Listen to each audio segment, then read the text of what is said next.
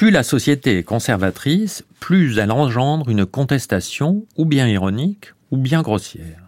Dans l'Angleterre du début du XXe siècle, les écrivains de Bloomsbury ont sapé les fondations du conservatisme par l'ironie.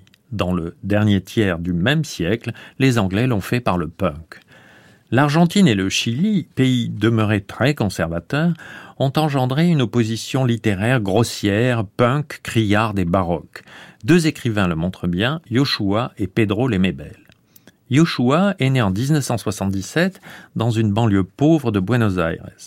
Il a toujours parlé des marginaux, mots vagues et trop moralement connotés, mais ici tout à fait exact, puisqu'il s'agissait de ceux qui vivaient dans la périphérie de ce qu'on appelle le Grand Buenos Aires, et d'homosexuels. Il a écrit dans des fanzines, puis effectué des performances avant de publier son premier livre de poèmes en 2005. Il est mort en 2015 des suites du sida.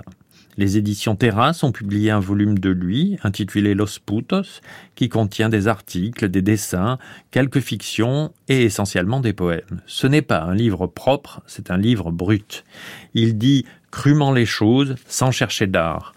On devrait parler, plutôt que d'œuvres, de cris. Il en lançait de beaux, par exemple, Mon couteau crie ton nom sur les murs suintants des toilettes publiques. Un bon poème intitulé Je suis en paix pourrait être celui de la sortie des placards. Je suis en paix, les esprits m'ont montré le chemin. Je suis en paix, les lumières l'ont illuminé. J'ai été nourri par une meute de loups, et je suis en paix maintenant. Tout deviendra sombre, j'ai arrêté d'être celui que j'ai été. Pedro Lemebel est mort la même année 2015 que Yoshua, mais il était d'une autre génération, puisqu'il était né en 1952. La collection L'Imaginaire chez Gallimard vient de rééditer son roman Je tremble, ô matador. C'était l'époque où l'homosexualité était une contestation en soi. Le titre vient d'une chanson que fredonne une folle au moment de la dictature chilienne en 1986. Lui aussi né dans les marges, un barrio de Santiago, Lemebel avait été proche du Parti communiste chilien, mais pas tendance Neruda. Il a un jour assisté à une réunion de partis de gauche, maquillé et en talons aiguilles. Le stalinisme, qui était un machisme, n'était pas son affaire. Son roman, son excellent roman, est un roman de folle. Il n'y en a pas en France, à l'exception de ceux de Copie, mais Copie était sud-américain.